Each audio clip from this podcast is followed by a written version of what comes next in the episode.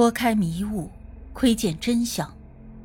这里是罪案追踪，我是主播阿柏。凶案或许离奇残忍，但作案的动机往往代表了人性的欲望。追踪真实罪恶，重返凶案现场。让我们开始今天的案件吧。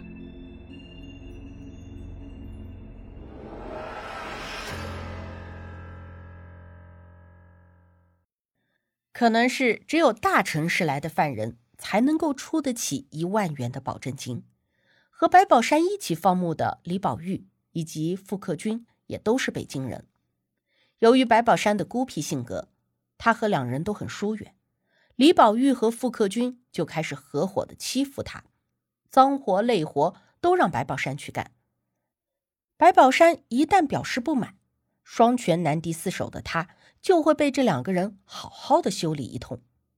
一九九三年九月的一天，李宝玉晚上没有回到牛棚，也没有人觉得奇怪，因为李宝玉啊经常外出嫖妓，夜不归宿。但是第二天，李宝玉仍然没有回来，这是他之前从来没有过的行为。傅克军事不关己，白宝山就向监狱汇报了此事。李宝玉还有一年就刑满释放了。并且他的所有东西都还留在牛棚里，按照常理来说，他是没有什么理由逃跑的。虽然有疑点，但是因为没有证据，此事呢最终以李宝玉逃脱定案。也没有人发现李宝玉的尸体早就躺在了离牛棚不远的戈壁滩下面。李宝玉失踪前的一周。白宝山就不声不响的在戈壁滩上挖了一个长宽各一米、深约两米的土坑，然后他把两百块的钞票塞进了牛圈的墙壁里。那天，他趁着傅克军出门，李宝玉落单之时，就对他说：“我的钱藏在牛棚里，抠不出来了，你帮我弄出来，我请你喝酒。”可能李宝玉认为白宝山是在以一种不失面子的方式讨好他。便答应了下来。李宝玉找到了半截细铁丝，蹲在墙角边，专心致志的勾钱时，白宝山在他的身后用铁锤子使劲敲击他的颅骨。李宝玉很快就死亡，他的尸体被直接扔进了那个事先准备好的沙坑里。随后，白宝山又仔细的清理了牛棚，用牛粪掩盖了血迹和脑浆，烧掉了自己沾染了血迹的衣服。这天夜里，他睡得格外香甜。半年之后的一九九四年的三月二十二日，几乎是如法炮制，白宝山一找到机会就杀掉了积怨已久的傅克军。半年之内有两名人犯失踪，这回引起了狱方的警觉。经调查，牛圈的墙壁和顶棚上的点状痕迹是人血，傅克军的床铺下面还有七百块现金。傅克军失踪的夜里，只有他和白宝山两人住宿牛棚。白宝山作为头号嫌疑人，被关进了小号，单独拘禁了三个多月。在多次的提审中，白宝山咬定傅克军是趁他熟睡之时离开，房中的血迹是三人从前打架的时候留下的。因为没有找到傅克军的尸体，再加上调查中确实发现傅克军在外面有多名女友。欠有赌债等情况，不能完全排除逃脱的可能性。于是，傅克军失踪案作为悬案被搁置，白宝山则继续回去放牛。一九九六年三月七日，白宝山如期提前一年获释。三月十二日，他全身缠满了积攒至今的七十五发步枪子弹，还有五十发手枪子弹，回到了北京。白宝山穿着一身绿军服，带着行李，来到了母亲和继父在北京模式口大街的一处单元房里。母亲和继父欢迎他回家。大弟弟在得知消息之后，带着妻女立刻赶回了父母家，全家人一起吃了顿团圆饭。第二天，弟弟就带着白宝山去商场，花了五百块为他购置新衣新鞋，又取出了一千块给他零花。此后也时不时的给他几百块钱花销，因为和父母同住呢，多有不便，母亲就在家的附近给他租了一间每月租金一百块钱的小屋，还每月固定从退休金里拿出一百块钱补贴他的生活。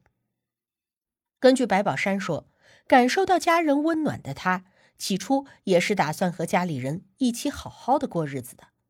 他想做点小买卖，还打算去学开车，但是做这些前提都需要他先把户口落下来。白宝山开始一遍遍的跑派出所办理落户。理论上，白宝山的落户是完全符合国家政策的，但是不知道是户籍警存心刁难。还是冗长的程序问题。白宝山的户口在一年半之后的一九九七年的八月二十五日才被批准入户，而这恰恰是白宝山做了最后一案杀掉同伙的前一天。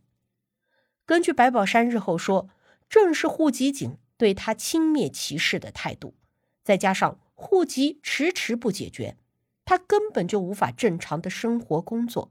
这才又不得不走上了犯罪的道路。我个人认为，这也只是他的一个理由罢了。他在狱中分明就已经计划了多年，并将所有的子弹都带回了北京。任何一件激起他不满的事情，都会成为他再度犯罪的理由。落户受挫的白宝山，完全就按照他在狱中的构想，开始了他的犯罪计划。第一步就是搞枪。一九九六年三月三十一日的深夜，白宝山再次来到了京西的石景山高井热电厂踩点。他爬上了一处靠近电厂高墙的屋顶，再从屋顶爬上了高墙，然后沿着管道爬下来，躲在暗处观察着西大门内侧武警岗哨的换岗情况。晚上二十一点四十分，武警战士范龙泽起床。接了电厂西大门的岗，和他同时换岗的一名战士负责电厂的内部巡逻，所以当夜在西大门门岗执勤的就只有范龙泽一人。范龙泽在门岗的附近巡查了一周之后，没有发现异常情况，也就回到了岗上。然而不多久，胃一直不舒服的范龙泽突然蹲下了身，开始呕吐起来。本来只是踩点的白宝山意识到机不可失。他迅速的在厂里摸到了一根粗铁棍，悄悄走到了范龙泽的身后。范龙泽被打晕，头上血流如注，不省人事。后来经过抢救呢，脱离了生命的危险。白宝山迅速的抽走了他怀中的五六式半自动步枪，打开了西大门侧的小门，逃走了。作案的铁棍就被留在了远处，也没有留下指纹。此案还仅仅只是一个开始。成功抢到了五六式步枪的白宝山尝到了甜头，但是因为长枪呢携带不方便，他打算利用长枪再去抢夺短枪。他瞄上了那些佩戴着短枪套的哨兵，然而他所不知道的是，那些枪套只是空的，不仅没有子弹，就连真枪也是没有的。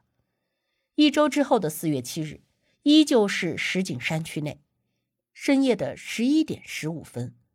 装甲兵司令部留守处的哨兵于启明到了换岗时间，进入了营房交接之前，他走出大门外，准备再巡视一圈。大门正对着一处小松林，他转了一圈，返回门岗的时候，刚刚走出两步，就听见“砰”的一声，像是枪击的声音。他觉得自己好像是中弹了，但是还能够往大门里跑去。这个时候。又一声枪响，这回他感受到自己的右臂中了枪。万幸的是，于启明一直坚持跑回了营房报警。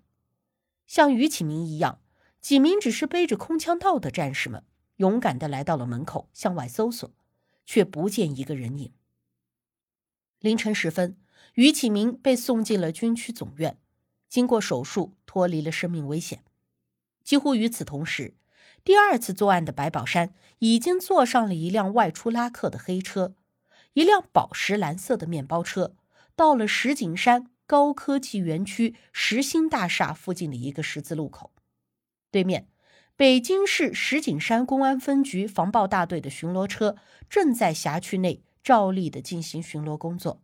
车上有六名巡警，携带着荷枪实弹的微型自动步枪和五四式手枪。巡警发现这辆宝石蓝面包车车速很慢，左右摇摆，司机有酒后驾车之嫌。而当这辆面包车看到了警车之后，立即刹车，迅速掉头加速离开。巡逻车很快就把面包车逼停在了左侧大约三米的位置。三名巡警提着自动步枪下车，前往盘查。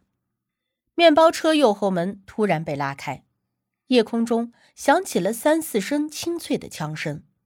下车的三名巡警迅速的被击倒，失去了行动能力。如幽灵一般的白宝山随后离开了面包车，对着巡逻车继续的开枪射击，边打边退，往东边逃逸。过程中。他还击中了驾驶座上的一名巡警，那辆宝石蓝面包车也突然启动，加速往西边逃走。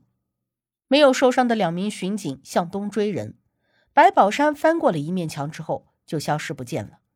受伤的驾驶座巡警带伤去追车，却因为惦记着受伤的战友，很快就无功折返。但所幸的是，受伤的巡警们都没有生命之余。二十分钟以后，分局增援的警力赶来，封锁了出事现场以及周边道路，并进行了大面积的搜查。然而，直至天亮，也没有发现歹徒的行踪。四月七日深夜到四月八日凌晨，几乎前后发生的两起枪击大案，警方很快就意识到，歹徒很可能是同一个人。案发现场的证据也证明了这个想法。四零七的作案现场找到了七点六二毫米步枪弹壳两枚，弹底标示为七五杠八幺。岗哨大门对面的松林里提取到了足迹一枚。四零八案现场一共提取到八枚七点六二毫米步枪弹壳，弹底标识也均为七五杠八一。而白宝山在逃跑的时候翻越的墙上留下了微量的血迹。这两处弹壳经技术部门的鉴定，出自同一支五六式半自动步枪，与三三一案中高井电厂被抢劫的枪支枪种是相同的。至此，三起大案合并侦查。虽然距离白宝山最终浮出水面还有很长的时间，但是他已经露出了一些马脚。四月十一日。在八号深夜被雇佣的黑车司机，在反复的思想斗争中，来到了派出所自首。根据司机的描述，警方初步勾勒了歹徒的形貌：身高一点七八左右，操着北京当地的口音。仅仅半个月之后，在四零七案和四零八案中一无所获的白宝山，盯上了北京丰台区的八一射击场。八一射击场的正式名称叫做。中国人民解放军八一军体大队管理处隶属于总参谋部，保卫工作呢是由北京的卫戍区警卫一师担任。四月二十二日的一点四十五分，有人听到射击场东方向有放炮竹的声音。二点四十分左右，射击场哨兵赵长文发现死亡。经过法医解剖，哨兵赵长文身中两枪。两枪均为枪弹贯通伤，死因呢是失血性休克。现场提取到的弹壳和四零七、四零八案是一致的，出自同一支步枪。哨兵赵长文成为白宝山出狱以后杀害的第一名受害人。然而，白宝山从他身上抢到的却只是一个空的手枪套，还有一个空弹盒。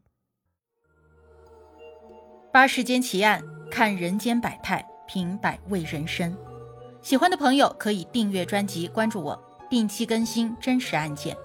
你都看过或者听过哪些离奇的案件？欢迎留言讨论。我是阿柏，我们下期见。